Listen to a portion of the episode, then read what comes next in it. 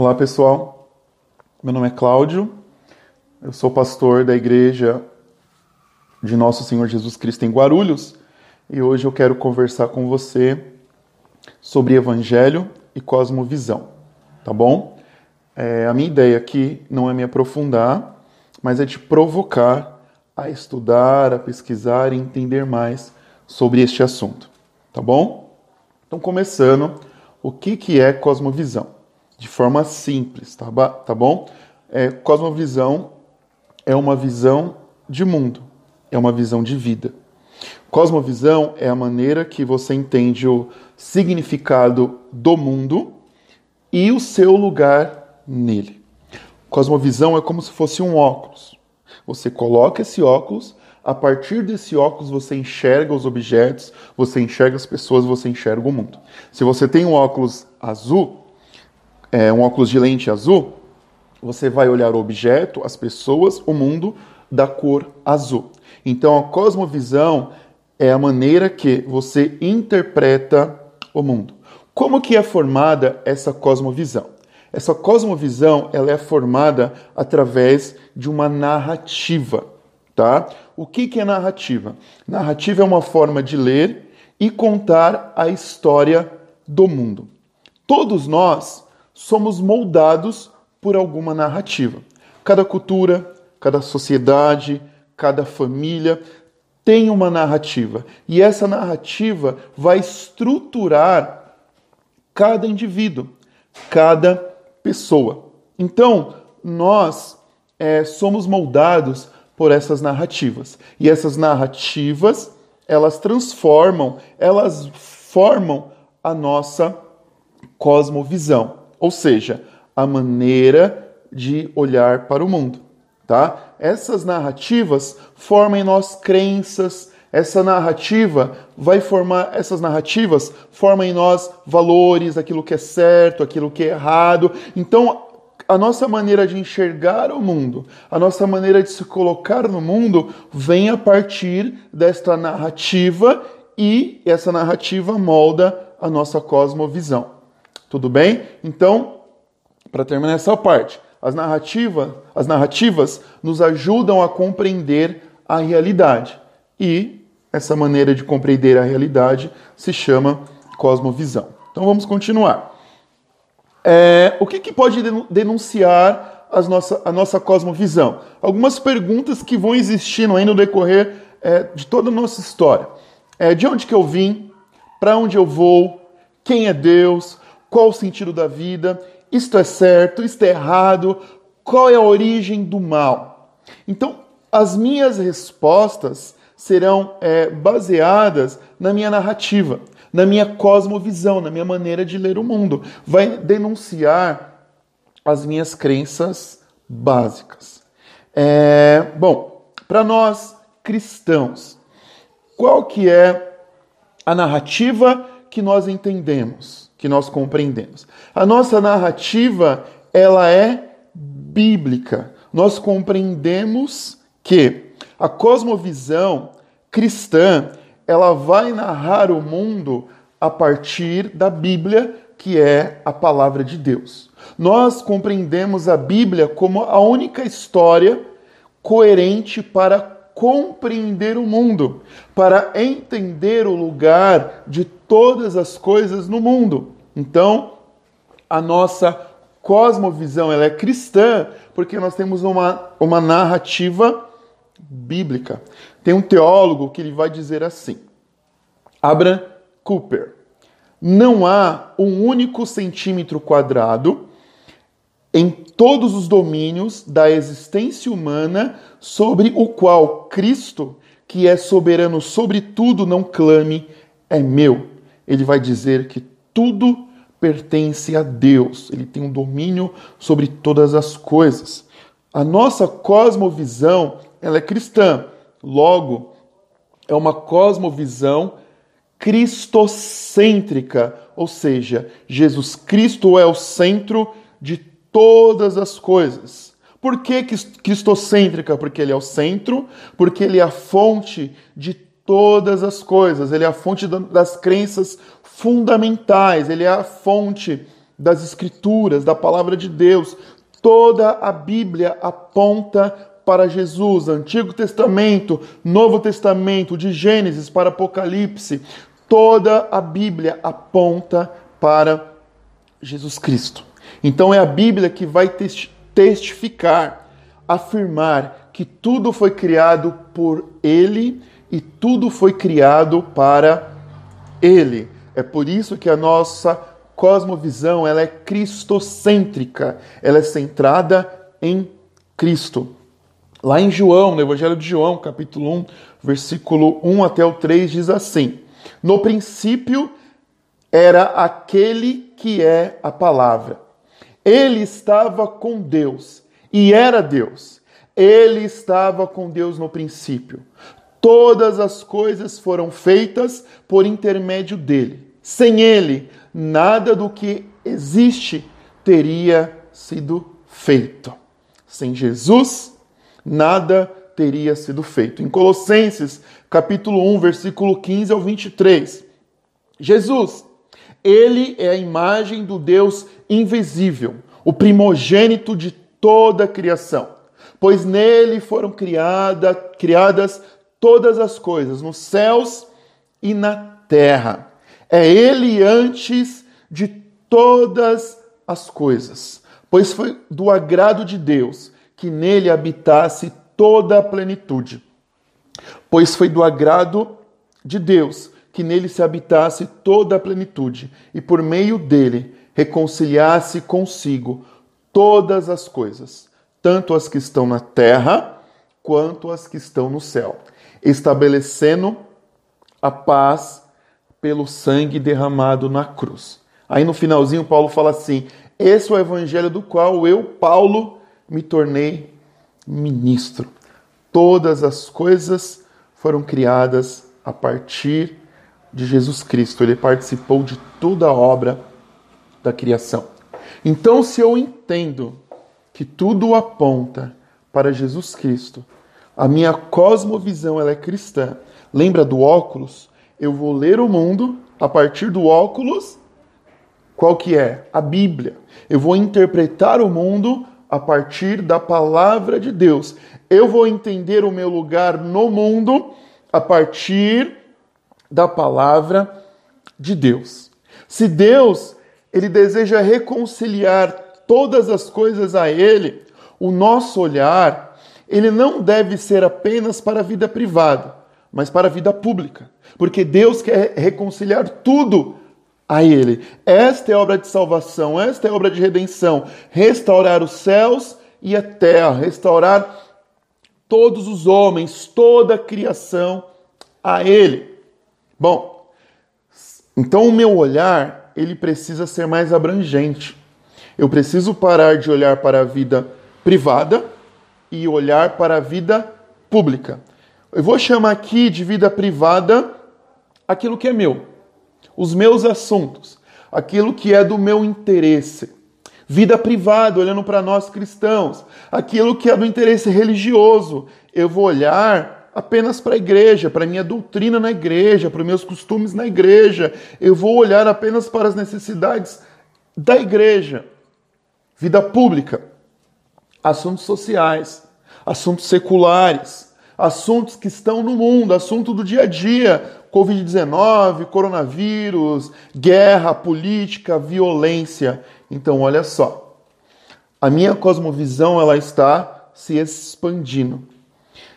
Eu devo olhar para a vida pública. Eu preciso olhar para aquilo que está acontecendo no mundo, mas olhar, desenvolver um senso crítico, uma ação a partir da minha cosmovisão cristã. Então a igreja, ela precisa compreender, só um minutinho. A igreja, ela precisa compreender o seu significado.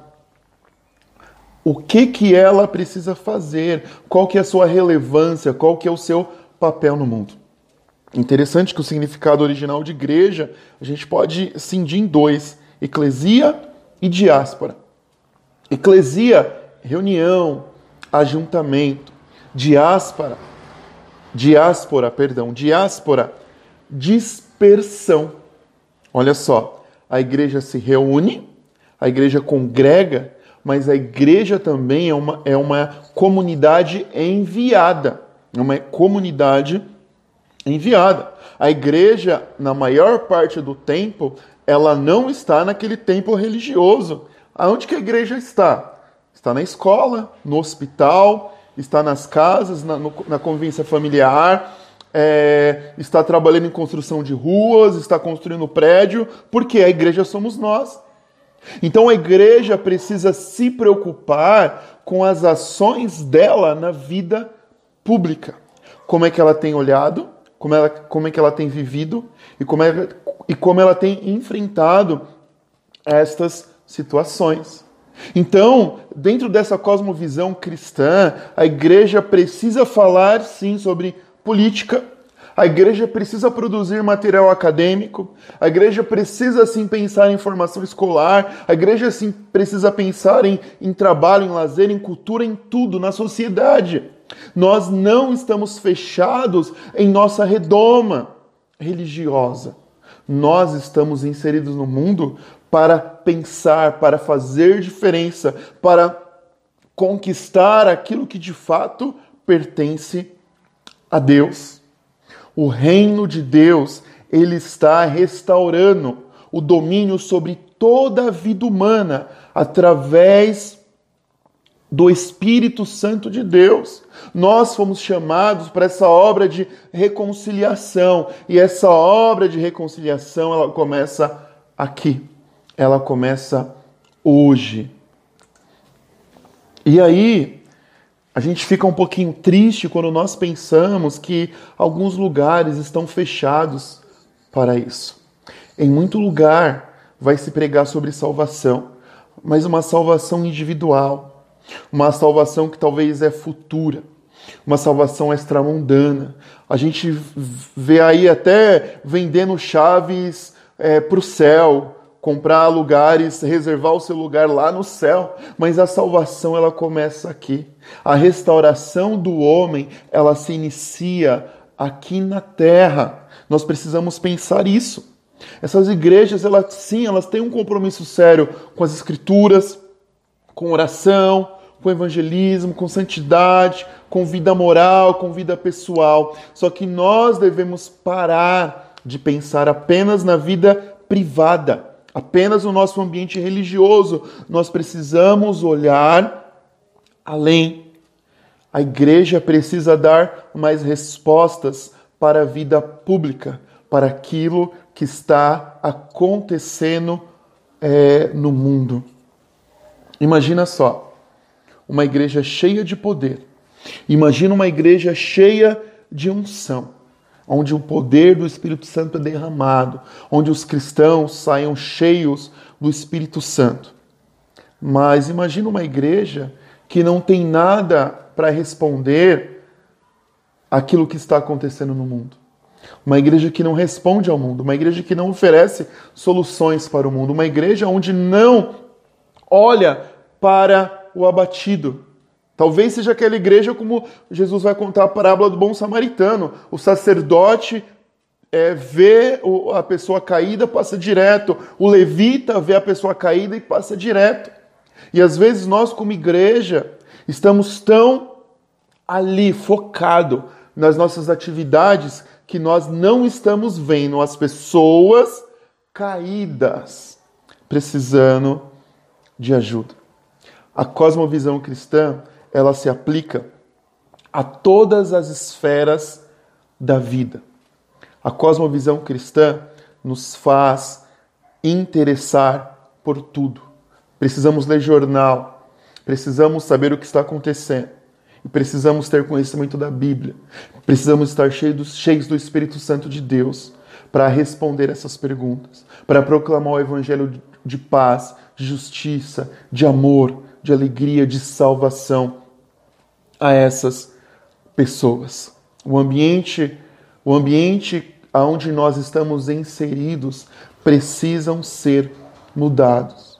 A igreja, a escola, a faculdade, o prédio sendo construído, é, o computador sendo arrumado, não sei qual ambiente que é, mas o ambiente aonde você está como cristão, ele precisa ser mudado, porque o evangelho precisa influenciar toda a vida pública.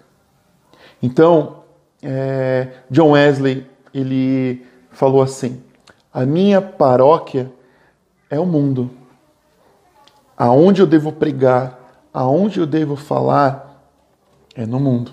O cristão precisa estar preparado para estar no mundo. O que acontece muitas vezes é o contrário. O cristão que, ele, que é influenciado pela cultura do mundo. O cristão que é influenciado pela cosmovisão do mundo. E não, nós que devemos influenciar, nós que devemos já implantar o reino de Deus, o reino de Deus, sinalizar o reino de Deus. Jesus Cristo ele veio trazer uma nova cosmovisão. Jesus Cristo ele veio mudar a nossa realidade de vida. Jesus Cristo veio mudar a nossa, reali a, a nossa maneira de compreender a vida. Jesus Cristo veio mudar, veio nos, veio nos posicionar, vem nos alertar, vem nos, en, nos ensinar e nos mostrar qual deve ser a nossa posição de vida. Ele é o exemplo. Nós devemos ler os evangelhos, ler a Bíblia inteira e compreender e aprender com ele a forma de viver. Só que o que acontece hoje é que no evangelho existe um sincretismo. As pessoas falam Jesus, as pessoas aceitam a Jesus, mas a cosmovisão não muda. Os interesses permanecem os mesmos. É como se é, a pessoa está fora da, do ambiente religioso, se converte, aceita Jesus, e aí é, os interesses delas permanecem o mesmo. Ela está lá na, tá na vida fora de Cristo. Quer trabalhar, quer ganhar dinheiro, quer comprar casa, carro, quer ser rica, quer, quer ter muita coisa para ela. Ela aceita Jesus, ela continua na mesma pegada. O que, que muda? Muda a oração, muda o final. Ela quer o dinheiro, ela quer a casa, ela quer o status, ela quer tudo para ela. Só que ela fala assim: Eu quero em nome de Jesus. Ou seja, não mudou nada. A cosmovisão não está sendo bíblica. É uma cosmovisão é, egoísta. Ela ainda está utilizando o evangelho para o próprio prazer. Então, a, a grande pergunta é, é de que forma o Evangelho tem mudado a sua cosmovisão? De que forma o Evangelho tem alterado a sua forma de viver? De que forma o Evangelho tem te feito entender qual que é o seu lugar no mundo? Quando nós aceitamos a Jesus Cristo, a nossa cosmovisão, ela, ela precisa mudar. A nossa cosmovisão, ela precisa mudar. Infelizmente, ela não muda. Então, nós precisamos é, parar para pensar. Não podemos distorcer o Evangelho. O Evangelho precisa ser lido, compreendido em sua essência. Quando nós distorcemos o Evangelho, quando o nosso modo de vida se afasta de Jesus Cristo, quando a nossa conduta se afasta daquilo que Ele é nós precisamos nos aproximar de Jesus Cristo. Precisamos estar próximo a Ele dia após dia. Para quê? Para ter uma atuação relevante. Eu escrevi assim uma vez, eu vou ler para vocês. Precisamos recuperar o Evangelho que está cada vez mais escravizado por esta cultura contemporânea. Como recuperar? É preciso centralizar a nossa vida em Cristo e conectar as nossas ações ao reino de Deus. Então, olha só. Primeiro, vamos recuperar a nossa cosmovisão. Vamos recuperar a essência do evangelho. Essa é a primeira parte. Recuperar. Tá, vamos voltar. Como ter uma vida relevante? Como ser um cristão relevante? Primeiro, recuperar a minha cosmovisão do evangelho. Eu preciso recuperar a minha cosmovisão do Evangelho como? Precisamos pregar a palavra de Deus, para que as pessoas entendam. Eu preciso entender a palavra de Deus. Precisamos denunciar e contra essas pessoas que têm é, distorcido o evangelho de Cristo. E precisamos proclamar, anunciar que o reino de Deus chegou. Segundo, centralizar a vida em Jesus Cristo. Precisamos lá voltar em Mateus. Buscar primeiro o reino de Deus e a sua justiça e aquilo que você precisa vai ser acrescentado. Recuperar o Evangelho, centralizar a nossa vida em Jesus e, por último, conectar as nossas ações ao reino de Deus. Ou seja, tudo o que você for fazer deve estar conectado ao reino de Deus. Todas as ações, todos os lugares, tudo voltado ao reino de Deus. Quando você começa a servir a Deus, quando você acorda, aonde? Em todos os lugares. Recuperar, centralizar e conectar as nossas ações ao reino de Deus. Que Deus te abençoe, que a sua cosmovisão seja restaurada e que você possa ser um ser aqui nesta terra relevante para o mundo e que a luz de Cristo possa brilhar através de você. Que você seja a luz que esse mundo tanto precisa, esse mundo que está no meio, em meio à escuridão. Deus abençoe você. Bem-vindo. É... Então, para quem não não me conhece, eu sou Cláudio. Eu sou pastor da Igreja de Nosso Senhor Jesus Cristo em Guarulhos e hoje eu quero conversar com vocês sobre a pretensão humana. Tá bom? O que, que é pretensão? Pretensão é essa mania que nós temos de controlar tudo, né? Nós controlamos tantas coisas na nossa vida, né? Por controlar tudo, tantas coisas em nossas vidas, nós achamos que temos controle de tudo, né? Perdão, né? A gente não controla tudo. Por controlar tantas coisas em nossas vidas, nós achamos que temos controle de tudo. A gente consegue consertar, a gente consegue arrumar, a gente consegue fazer funcionar tantas coisas. E aí a gente para e pensa: bom, já que eu consigo resolver tudo, eu consigo controlar a minha vida também, eu consigo controlar as coisas que acontecem na minha vida. A gente pega um carro, dirige, a gente pega o carro e leva esse carro para onde nós queremos a gente pega ferramenta justa, conserta. Com isso, nós achamos que conseguimos controlar tudo na vida. E isso é uma pretensão nossa. É uma pretensão nossa, achamos que tudo pode estar em nossas mãos e em nosso controle. Quando a gente vê lá em Eclesiastes, capítulo 3, versículo 20, a Bíblia fala que todos vão para o mesmo lugar. Nós viemos do pó, e é para lá que nós vamos retornar. Então, olha só, precisa admitir a nossa pequenez. A gente precisa admitir o quanto que nós somos pequenos diante dos acontecimentos da vida. Muitas vezes, por se sentir é, controlador, prepotente, forte, capaz de resolver todas as coisas, nós pensamos, nós queremos, nós assumimos uma posição de prepotência, de, pre, de, de pretensão.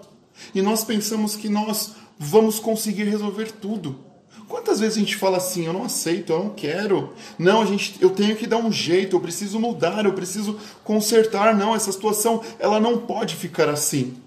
Quantas vezes a gente se sente assim? Por alguma enfermidade, por algum acidente, por alguma coisa que não estava em nossos planos.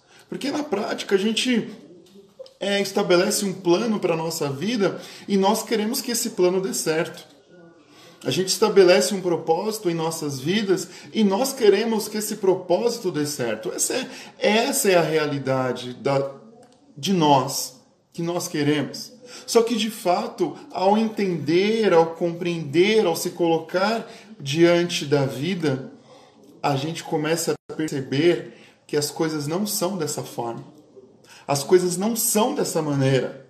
Então, muitas coisas que acontecem em nossa vida, nós precisamos olhar para essa situação e entender que a gente não dá conta de tudo.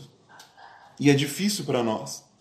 É difícil para nós assumir essa posição de eu não dou conta de tudo. Eu não consigo resolver todas as coisas.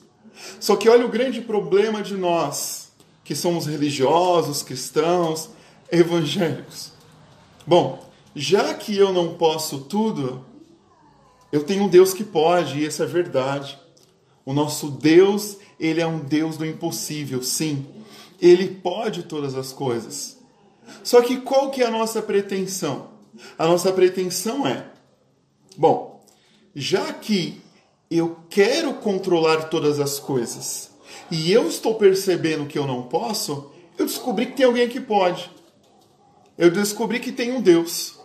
Então eu quero pegar esse Deus, eu vou usar esse Deus para a minha pretensão, para realizar aquilo que eu quero fazer e eu não posso fazer. E aí está a grande questão. Nós queremos utilizar a Deus para o nosso próprio benefício.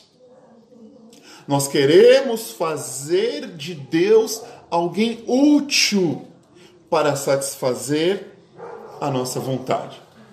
Bom, tudo bem. Já que você está me dizendo que eu não posso ser pretensioso, que eu sou pequeno, que eu sou pó, que eu tenho é, essa pequenez, eu vou me apegar a um Deus grande. Tá certo, irmão. Devemos nos apegar com fé em nosso Deus. Só que existe uma questão. Você não está deixando a pretensão de lado. Você está utilizando a Deus para continuar sendo pretensioso. E aí a gente fala assim: Deus, eu não aceito essa minha situação. Deus, eu não aceito perder o meu emprego. Eu não aceito perder o meu parente. Eu não aceito que a minha vida continue desta maneira. Ou usamos essa forma, eu declaro eu declaro que as coisas vão mudar. Ouvimos aí, declara aí, irmão. Vamos declarar. Vamos declarar que essa situação vai mudar. Como se ao declarar alguma coisa, nós acionamos a Deus para satisfazer a nossa pretensão humana diante dos acontecimentos da vida a pretensão de não aceitar aquilo que está acontecendo lá fora, acontecendo no mundo.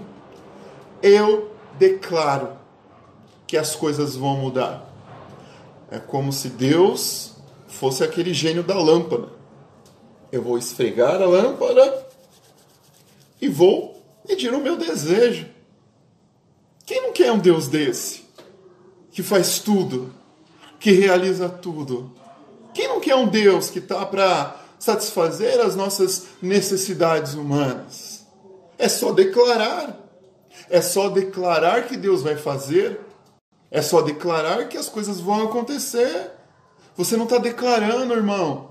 Você tem que declarar. A gente aprende assim. E usamos a Deus para continuar pretensiosos. Dizemos, eu não aceito, dizemos eu declaro e dizemos eu determino. Eu determino que essa situação vai mudar na minha vida. E colocamos na conta de Deus, ai de Deus, se não fazer aquilo que eu estou determinando. Ai de Deus. Porque se ele não fizer o que eu estou determinando, eu vou perder a minha fé. Eu vou ficar frustrado, eu vou ficar frustrada. Eu vou abandonar a minha fé. Ou esse Deus para mim não serve, eu vou procurar outro. Porque eu determino que agora as coisas vão mudar. Eu determino, eu determino que o COVID, que a COVID-19 vai acabar. Eu determino que eu não vou pegar o COVID-19. Está determinado, não vou usar máscara. Usar máscara para quê? Quem tem medo é as pessoas do mundo. Eu sou cristão. Cristão não tem medo. Isso não é medo, isso é precaução. Isso é precaução. Nós precisamos ter precaução. Nós precisamos entender a realidade e cuidar da nossa saúde. Agora, utilizar a Deus para assumir uma posição de controle diante da vida, ao ponto que Deus está para fazer o que eu quero. Por isso eu não aceito, por isso eu declaro e por isso eu determino. Olha que ponto nós estamos chegando. Olha que ponto nós estamos chegando. Nós estamos esquecendo. Nós estamos esquecendo que o poder é de Deus, a força é de Deus e a vontade é dele. E não é nossa. Nós não somos manipuladores de Deus. Nós somos servos e nós somos filhos de Deus. Então existem coisas que nós precisamos aceitar. Nós não podemos mudar. Existem coisas na vida que nós não podemos mudar. E a gente precisa aceitar. A gente precisa ter serenidade. A gente precisa acreditar no, que, no nosso Deus, que mesmo quando Ele fala não para nós, Ele está trabalhando. Mesmo quando Ele não realiza os meus desejos, Ele, ele está fazendo. Mesmo quando Ele fala não para mim, Ele está me amando. Me amando. Ele está me amando mesmo assim. Então a gente precisa retornar e entender a nossa pequenez. Quantas pessoas, quantas pessoas oraram para não perder um familiar e perderam? Quantas pessoas oraram por cura para Deus mudar a situação e Deus não mudou? Quantas pessoas carregam enfermidade por anos? Talvez pela vida toda. E precisa conviver. Então você quer me dizer que essa pessoa ela não tem fé por isso? Você quer dizer então que essa pessoa que vive essa doença por, durante anos da vida é porque ela ela não quis mudar? Ela deveria falar eu declaro, eu não aceito. É dessa forma? Quantas pessoas? E aqueles familiares que estão perdendo os seus entes queridos para a Covid-19? Qual é a resposta? A resposta é deixar a pretensão. Lá em Mateus 6, versículo 27, diz assim: Quem de vocês, por mais que se preocupe, pode acrescentar uma hora que seja a sua vida? Quem de vocês, que, por mais que se preocupe, pode acrescentar uma hora à sua vida. O que, que adianta você se preocupar tanto? Você vai mudar? Você vai acrescentar? Não, não vai. Não vai porque nós não temos essa força. Nós não temos essa capacidade. A pretensão é essa preocupação, preocupação que nós temos em tentar mudar, em tentar consertar, em tentar fazer as coisas do nosso jeito. Essa é a nossa pretensão. Quem, quem de vocês, disse Jesus, que por mais que se preocupe, pode acrescentar uma hora a mais na sua vida. Não adianta, não adianta, não adianta. Entenda que vai ter hora que você vai precisar entregar para Deus e deixar que a vontade dele seja feita. Vai ter, vai ter momento que você não vai ter respostas para a sua pergunta.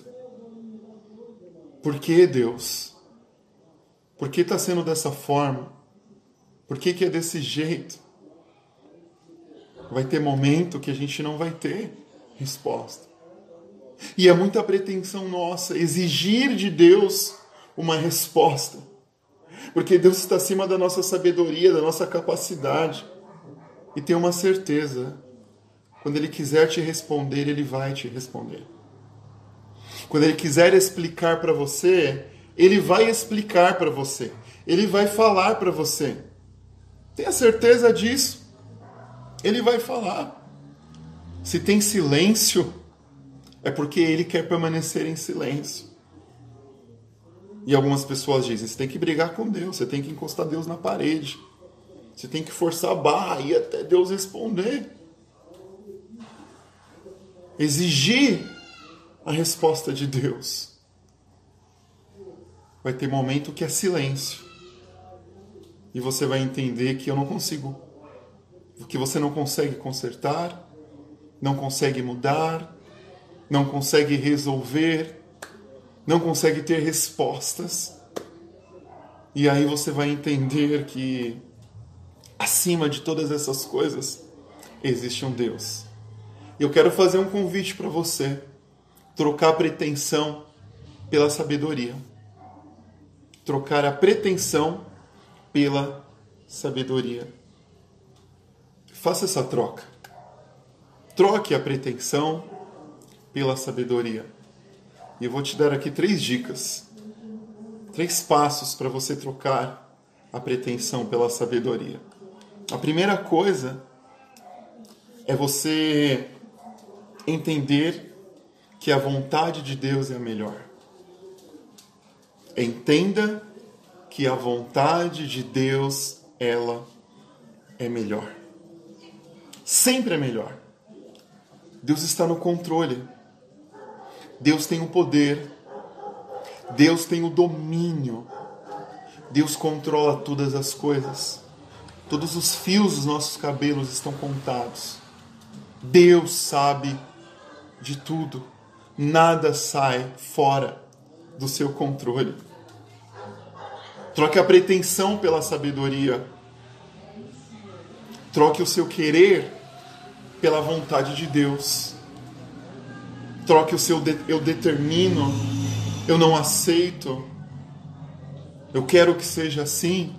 Troque por Senhor, seja feita a tua vontade, seja feita o teu querer. Não foi assim que Jesus ele disse?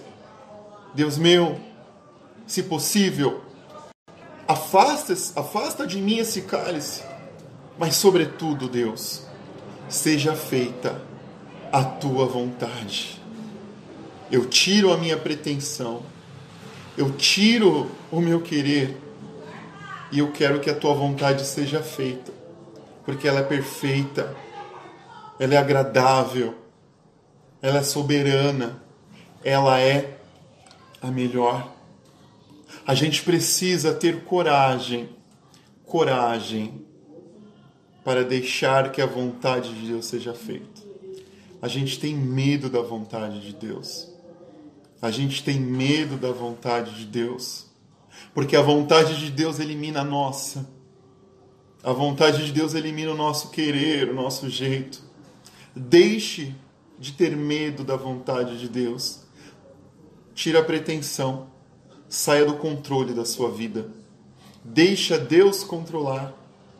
Deixa Deus conduzir, deixa Deus direcionar a sua vida. Não tenha vergonha de não ter respostas. Não fique desencorajado por não ter respostas. Continue crendo. Continue crendo. E tenha coragem de falar assim: Eu não sei. Por que aconteceu isso na sua vida?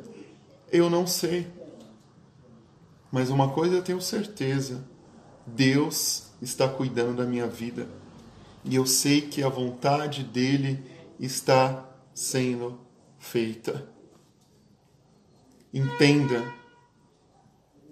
que tem muito conhecimento que não está no seu alcance. Existem muitas coisas que não estão no seu poder.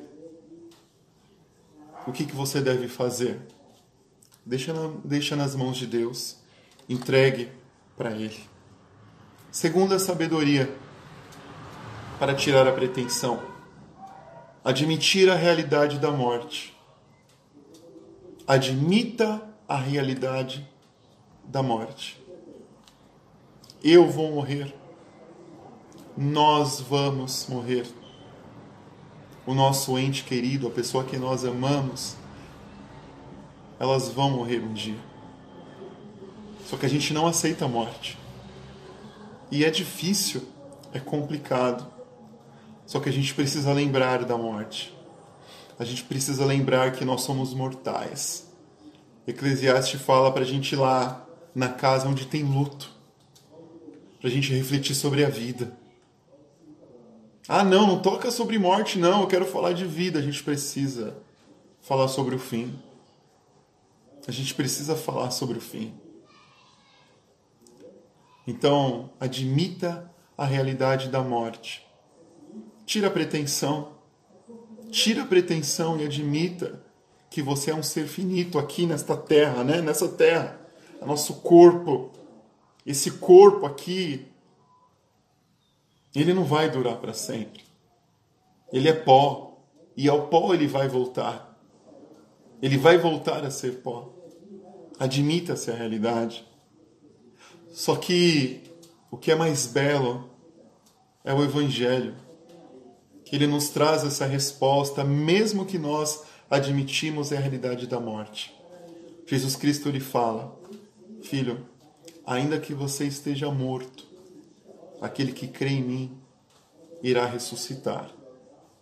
Ainda que esteja morto, você terá vida. A nossa alegria é que essa nossa carne, esse nosso corpo que vai virar pó, ele vai se ressurgir. Um novo corpo será formado. Nós iremos reinar para sempre com Jesus Cristo. A nossa vida é eterna. A nossa vida eterna. Jesus, ela é a nossa ressurreição. Então não é admitir a realidade da morte e se colocar numa posição de melancolia, de tristeza, não mas a morte não é um, o fim. A morte ela não é o fim para aqueles que crê em Jesus Cristo. Se apegue na verdade do Evangelho. Se apegue na verdade da palavra de Deus. Então admita a realidade da morte. Terceiro, terceira sabedoria, compreenda que na vida para tudo existe um tempo. Entenda que na vida, para tudo existe um tempo. E para cada tempo existe um propósito. E qual que é o propósito desse tempo? Que tempo nós estamos vivendo? Um tempo de distanciamento, um tempo de separação, um tempo de choro, um tempo de morte. Qual que é a nossa posição diante disso? É orar a Deus, é clamar a Deus e pedir, Senhor, qual que é o propósito desse tempo? O que o Senhor quer fazer em mim? O que o Senhor quer fazer em nós? Não adianta negar o tempo que nós estamos vivendo. Esse é um tempo de dor. Esse é um tempo de choro. Esse é um tempo de morte. Esse é um tempo de perda. Esse é um tempo de distanciamento que nós estamos vivendo. A nossa vontade de tirar a máscara, é reunir, é abraçar, é beijar, é fazer festa. Só que a gente não pode fazer isso agora. Esse é um tempo que nós precisamos nos recolher, ficar isolados e refletir sobre a nossa vida. Qual o tempo que você está vivendo? Talvez você quer mudar o tempo. A pretensão de mudar o tempo. Não dá para mudar o tempo. Não dá. Pergunte para Deus qual que é o propósito do tempo que você está vivendo. O que, que Ele quer fazer em você nesse tempo? O que, que Ele quer moldar no seu coração nesse tempo? Pergunta para Ele. Ao invés de querer mudar, ao invés de falar não aceito, peça para Deus. Peça para Deus. Então, como sair da pretensão e encontrar sabedoria? Compreenda a vontade de Deus admita a realidade da morte e compreenda que para tudo exista existe um tempo. Eu convido a você a sair da pretensão e entregar a sua vida para Deus. Como? Orando. A oração, ela é o oposto da pretensão. A oração, ela é o oposto da pretensão. Porque quando você ora, você entrega a Deus. Quando você ora, você confia nas mãos de Deus. Quando você entrega, você lança sobre Ele toda a sua necessidade. Como sair da pretensão? Orando, porque ela é o oposto. A oração é o oposto da pretensão, é o oposto dela. Ore ao Senhor. O que, que diz lá em Salmo, capítulo 37, versículo 5? Entrega o seu caminho ao Senhor, confia nele e ele agirá. Entrega o seu caminho ao Senhor, confia, confia nele e ele agirá. Saia da pretensão e vá para a entrega. Entrega, entrega na mão de Deus aquela pessoa que está enferma. Entrega na mão de Deus essa realidade que nós estamos vivendo. Entrega na mão de Deus todo o seu sentimento, toda a sua dor, o abandono. Tenha uma vida de oração. Tenha uma vida de oração. Quando você deixa de ser pretensioso, de controlar, de mudar, de fazer, você vai para o seu quarto, você dobra o joelho e fala: Senhor, eu me rendo a Ti. Eu não posso nada. Eu dependo de Ti. Eu preciso de Ti. Coloque as Tuas mãos e faça a Tua vontade na minha vida. Nós precisamos orar. Nós precisamos clamar. Nós precisamos buscar. A oração é o oposto da pretensão. Ore ao Senhor. Entregue a sua vida ao Senhor. Entregue o seu coração ao Senhor. Ele vai fazer. E aí, para terminar, eu concluo que nós estamos vivendo uma realidade difícil. É difícil para nós. É difícil para nós aceitar que somos pequenos. É difícil ouvir de mim, eu, como assim eu não posso ser pretensioso? Como assim eu não posso requerer? Eu sei, é difícil. É difícil. Mas tenha certeza, tenha certeza que por mais que você seja pequeno, fraco, por mais que você seja pó, você tem um Deus um Deus que está com você. Você é pequeno, mas você cabe nas mãos de Deus. Você é fraco, mas as mãos de Deus é forte. Ele conduz você. Ele cuida de você. Então, seja como uma criança despretensiosa. A criança apenas se entrega. A criança apenas se coloca diante de Deus. Se entrega Seja pequeno. Não seja grande, não. Não seja pretensioso. Seja pequeno. Você cabe nas mãos de Deus. E Ele vai te levar. Ele vai te conduzir. E o Salmo 139, ele nos mostra o coração de alguém que era totalmente despretensioso. Eu vou ler aqui para você e eu encerro. Senhor, tu me sondas e me conheces. Sabes quando me assento e quando me levanto. De longe percebes os meus pensamentos. Sabe muito bem quando trabalho e quando descanso. Todos os meus caminhos te são bem conhecidos. Antes mesmo que a palavra me chegue à língua, Tu já conheces inteiramente, Senhor. Tu me cercas por trás e pela frente e põe a tua mão sobre mim. Tal conhecimento é maravilhoso demais, está além do meu alcance. É tão elevado que eu não posso atingir. Para onde eu poderia me escapar do teu espírito? Para onde eu poderia fugir da tua presença? Se eu subir ao céu, lá estás. Se eu fizer a minha cama na sepultura, também lá estás.